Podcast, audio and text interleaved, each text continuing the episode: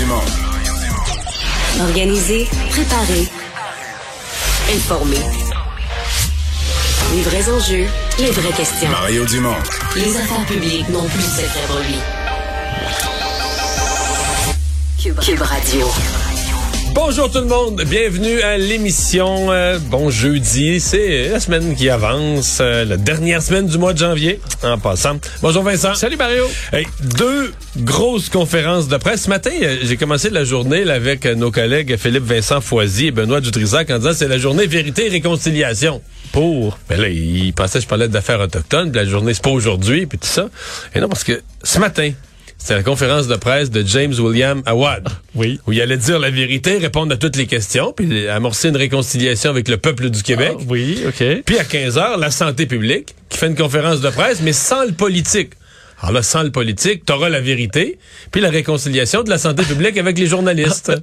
Oui, avec les journalistes. Hey, si les journalistes sont tous éveillés à la fin de la du point Mais de presse. euh, c'est pas, pas sûr qu'une fois tout se dit, euh, que ça va être les deux points de presse qui vont passer à l'histoire. Euh, non. Qui vont être dans... Non, non, non, t'as raison, Mario. D'ailleurs, euh, parce que c'est le point de presse de Dr Luc Boileau, nouveau se, directeur la- continue. Ouais, national de la santé publique, se poursuit. Et il faut dire, bon, Il est je- positif dans le sens que c'est plutôt de bonnes nouvelles pour ceux qui, qui ont hâte que les choses s'améliorent? Ouais, explique que, en fait, il nous confirme que les hospitalisations sont à la baisse euh, et que oui, on est dans un processus de déconfinement qui va euh, y aller une semaine à la fois. là. Donc, on comprend qu'on a deux semaines d'annoncer, euh, le 31, le 7, euh, et qu'ensuite, on devrait avoir une autre étape. Quoi qu'on n'a pas donné de détails encore. Est-ce que ce sera les gyms? Est-ce que ce, bon, ce sera, euh, quelle sera la liste de ces, ces, nou- ces nouvelles opportunités-là, les nouveaux déconfinements? Mais c'est quand même, pas. ça avait pas été dit, là, qu'il y a- dans le fond, qu'ils ont une, une espèce de calendrier. Parce que là, on a deux dates, là, mais qu'à chaque semaine, il y aurait une nouvelle affaire, là, ou en tout cas un nouveau... euh, Mais bon, en même temps, dans deux semaines, ce sera ce qu'on va. euh, J'ai l'impression qu'on nous l'annonce pas parce que c'est pas encore clair. Euh, on attend de voir aussi la baisse des hospitalisations. Euh, sinon, le docteur Boileau fait une nomenclature un peu de l'état de la situation, le fait que euh, il est conscient que les gens sont fatigués de certaines mesures, mais qu'on doit quand même les garder en place. Euh, il était conscient qu'il y a des gens qui ne veulent pas se faire vacciner, mais qui doivent l'être. L'importance de la troisième dose, que cette troisième dose-là est sécuritaire, etc. Alors, un espèce de bilan de la situation. Ensuite, on nous a révélé certains euh, certains graphiques. Là. Michel Deguise, PDG par intérim de l'Institut national d'excellence en santé et services sociaux, présentait euh, des graphiques, des courbes pour montrer que ben, de semaine en semaine, on voyait bien euh, sur les graphiques que les hospitalisations étaient en baisse depuis deux semaines euh, et que selon les projections, on allait se diriger encore vers une baisse continue pour au moins quelques semaines. Quoi qu'on sait que les prévisions sont peu précises avec le, les cas là, dont on n'a plus de, de données fiables, mais euh, ça regardait, euh, ça regardait dans le bon sens. Euh, ensuite, bon, il y a eu la période de questions, questionner justement sur ce qu'allait euh, advenir des prochaines étapes pour voulu s'avancer, et questionner aussi parce que là, Mario, c'était le premier Mais point de presse. drôle, Oui. là, parce que les journalistes ont dit on veut avoir la santé publique tout seul. Pas qu'il y ait de politique. Puis qu'est-ce qu'on lui pose comme question? Ben, des questions reliées politiques. Des questions on essaie. de- ben, des on questions politiques. On essaie de le piéger en l'enfargeant avec la politique, en lui parlant de politique qui est pas son domaine. Ouais, mais pour pouvoir sortir, euh, faire un extrait où Mais docteur je comprends. Est contre. Je comprends le Contre contre qui est le contre le gouvernement, contre le premier ministre, contre quelque chose, Bon. mais on disait qu'on voulait pas de politique, là. Oui, ben. Ah, moi, c'était il y pas ça. C'est juste un, c'est juste pour vérifier là, Ah, si oui, jamais oui, il est oui, d'accord, parce qu'il a été questionné entre autres sur euh, certains points un peu plus controversés, entre autres la contribution santé là, des non vaccinés qui paieraient via, via leurs impôts euh, ben, davantage pour les coûts de santé euh, qui sont reliés à la non vaccination. Euh, Là-dessus, on lui a demandé ben, est-ce qu'il est d'accord ou pas d'un point de vue de santé publique? Je vous fais entendre sa réponse. La, la mission de la santé publique, euh, que ce soit la direction nationale ou toutes les organisations de santé publique, c'est vraiment de s'assurer qu'on améliore la santé, le bien-être et qu'on protège. Actuellement, l'enjeu, c'est de protéger la population des effets de ce, de ce virus-là. Et je pense qu'on concentre tous nos efforts pour ça et c'est là-dessus qu'on met nos énergies. Maintenant, c'est certain que toutes les mesures qui peuvent être prises pour accentuer l'élan vers la vaccination sont les bienvenus. Euh, maintenant, il s'agit de mesures économiques et moi, je préfère ne pas commenter sur les mesures économiques. Ça ça relève pas là, de l'expertise de la santé publique. Et euh, voilà. J'espère. Mais le, le piège était... Tu sais, c'est, je sais pas si t'as déjà fait des collets pour des lièvres, là, Non. tu sais, avec un petit petit fil très mince. Là. Ça, j'avais l'impression que c'était un piège par un journaliste, mais le collet, il est fait avec un glow in the dark. là, tu un le vois un mille à ronde Ouais. dans la forêt. Ouais, c'est ça. Ouais, bon, il sait pas, euh, il est pas entré dedans. Il devait s'attendre clairement à cette question-là. Ben là, mais non, mais en même Euh. temps, c'est c'est c'est un peu grotesque là, qu'on veut qu'il aille s'enfarger puis qu'il se Mais tu sais, il y a un débat parlementaire. Les partis politiques ont déjà annoncé des positions divergentes là-dessus.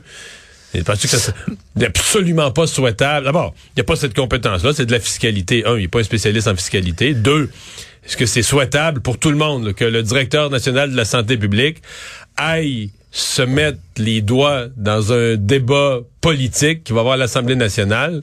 Euh, aucun rapport. Et est-ce que le point de presse là change quoi que ce soit? Est-ce que là-dessus sur la la- l'indépendance de la santé publique, ça rassure certaines personnes? Est-ce qu'au contraire tu dis ben ça prouve que il- bon ces points de presse là Mais c'est parce que pour moi, ça n'a jamais été clair. Moi, moi, un exemple, un exemple qu'on a eu là, d'indépendance de la santé publique, c'était le docteur Fauci à l'époque de Trump.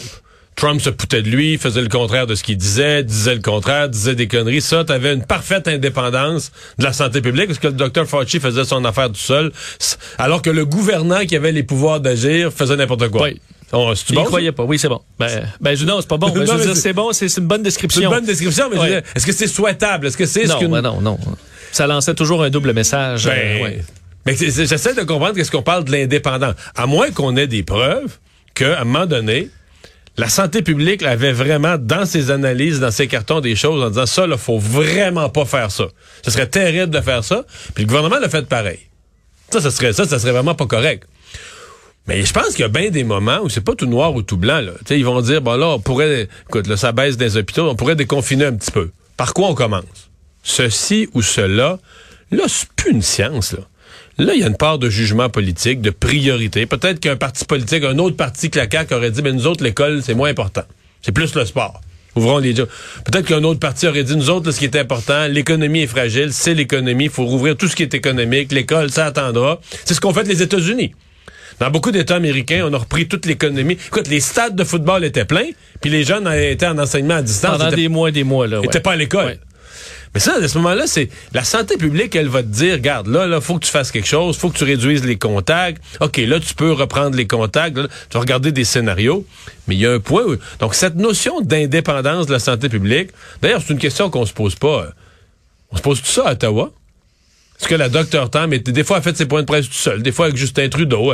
Est-ce qu'elle est d'accord avec chacun des petits gestes qu'a posé Justin Trudeau? C'est comme une question qu'on s'est mis à se poser au Québec, mais qui se pose pas vraiment ailleurs, là. Tu sais, sais pas pourquoi, là. C'est peut-être à cause de la personnalité du docteur Arruda qui a pris beaucoup, beaucoup de place au début, puis que d'un point de presse faisait, là, faisait un peu un spectacle, Ouais. ça a soulevé, ça, ça allant, mais c'est une question qu'on. C'est pour ça que moi, aujourd'hui, le point de presse, là, indépendant de la santé publique, où il y a une partie de la population, là, qui sont sur le bord, que le cœur leur arrête. J'ai jamais pensé, moi, qu'il allait sortir de là des affaires euh, hors de l'ordinaire ou des chiffres qui étaient cachés. ou- que des chiffres, là, on, on embrasse, on en publie, il y en a sur Internet plus qu'on est capable d'en regarder sur tous les aspects de la pandémie. Enfin, Bon. c'est fait, ça se fait. C'est fait. D'ailleurs, on est en train de parler, euh, c'est Marie-France Reynaud, la conseillère médicale euh, de la Direction générale de la santé publique, qui dit, euh, entre autres, le danger, rappelle le danger de la COVID longue, là, alors qu'il y en a plusieurs qui disent, ben moi, à deux doses, je suis jeune, j'ai pas besoin de la troisième dose. Mais c'est des gens qui peuvent avoir la COVID quand même, être malades et en mourront pas, mais vont avoir des problèmes à long terme, de fatigue, problèmes pulmonaires. Alors, on demande à ces gens-là d'aller se faire vacciner euh, en troisième dose. Ça vous permettra peut-être d'éviter des mois de problèmes reliés à la COVID. L'autre grand point de presse du jour, James Williams Awad, qui a, écoute, euh, avait assez peu de choses à dire. Ses remarques préliminaires, euh, c'était euh, une petite attaque contre les compagnies aériennes, c'est à peu près ça. là. Ouais, ça se résume en quelques phrases. Le point de presse, le point de presse se résume en quelques phrases. Lui qui a laissé quand même un long délai, là, plusieurs semaines, avait annoncé euh, au début du mois que son point de presse allait être à la fin du mois euh, Moi, de moi, je janvier. m'attendais à- D'abord, je, m'attendais vraiment à beaucoup plus. Là, que, d'abord, je pensais que le gars était plus un showman, là, tu sais, qu'il allait être beaucoup plus à l'aise avec les médias, qu'il allait parler, qu'il allait se vanter.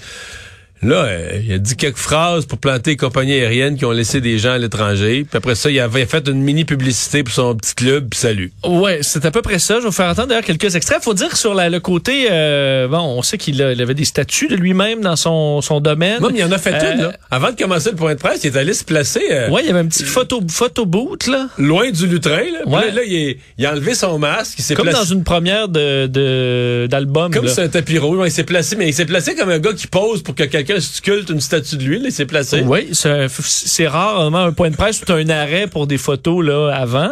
Euh, et ensuite, c'est installé devant des drapeaux là, comme à l'ONU ou comme euh, Justin Trudeau drapeau le fait. américain. drapeau américain, oui, drapeau américain.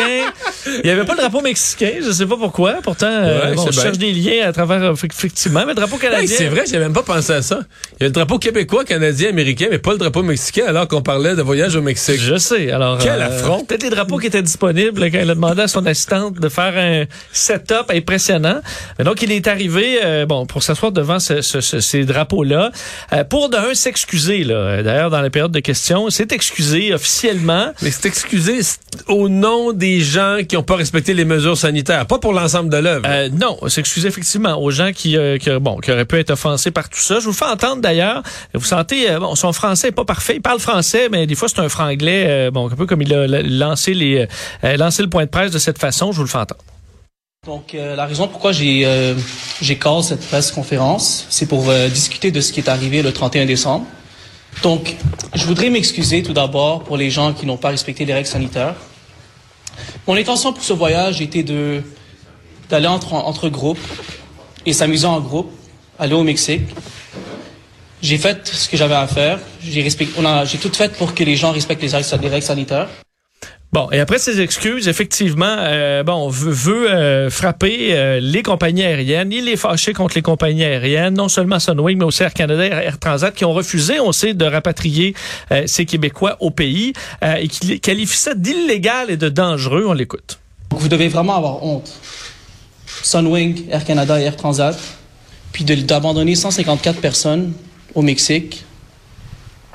À mon avis, c'est vraiment dangereux. On a abandonné 154, 154 Québécois au Mexique à cause d'un certain nombre de gens. Puis ça, à mon avis, c'est c'est illégal. Bon, quand même plusieurs choses là-dedans parce que Mario, si tu t'en vas quand même en voyage au Mexique, c'est dur après ça de dire que c'est dangereux d'être au Mexique. Là. Alors, tu dis, vous nous allumez à manger en nous laissant au pays où on est allé en vacances. Là. Alors il y a cet ouais, mais c'est aussi que prendre un avion, je pense pas que ce soit un droit fondamental Ben- comme être traité quand tu te présentes aux urgences avec une blessure grave. Là. Non, c'est aussi absolument pas illégal. Je suis allé voir, euh, bon, sur, sur Air Transat, c'était plus facile à trouver que sur Sunwing. C'est les mêmes contrats, là, mais juste dans le contrat avec Air Transat pour un billet, c'est clairement écrit, là, refus de transport, retrait d'un passager. Air Transat se dégage de toute responsabilité résultant de son refus ou d'un refus d'un autre transporteur aérien de transporter un passager découlant des circonstances suivantes. Et dans les circonstances, entre autres le passager met en jeu la sécurité du public, le passager contrevient ou pourrait contrevenir à une loi, ou encore Air Transat ou un autre transporteur aérien estime qu'il est nécessaire de refuser l'embarquement d'un passager pour prévenir un danger ou un risque pour ce passager ou pour tout autre passager, tout bien, Donc, ou pour assurer large. le bon déroulement du vol. C'est large et clair. là. Donc, dans le si on contrat pense qui- que t'es du trouble, ils ont le droit de te dire t'embarques pas. Ben écoute, si tu as le simple, un simple risque de de poser problème pour le déroulement du vol, on peut annuler euh, sans euh, sans aucune responsabilité de la part de la compagnie aérienne. C'est dans le contrat. Donc, il y a eu bris de contrat. Malheureusement, c'est Mais lui, c'est-à-dire que lui prétend qu'il y a eu bris de contrat avec Sunwing parce que c'était un vol nolisé puis qu'il avait nolisé l'aller-retour. Là, j'avoue que devant les tribunaux, ils régleront sa relation avec Sunwing. Est-ce que ça, c'est une, une autre affaire qui Mais concerne pas- devrait avoir le même, les mêmes clauses. euh, sur le transport, transport aérien, euh, c'est à peu près la même chose. Là. Euh, on verra, mais ça me surprendrait beaucoup que ce soit vu comme illégal.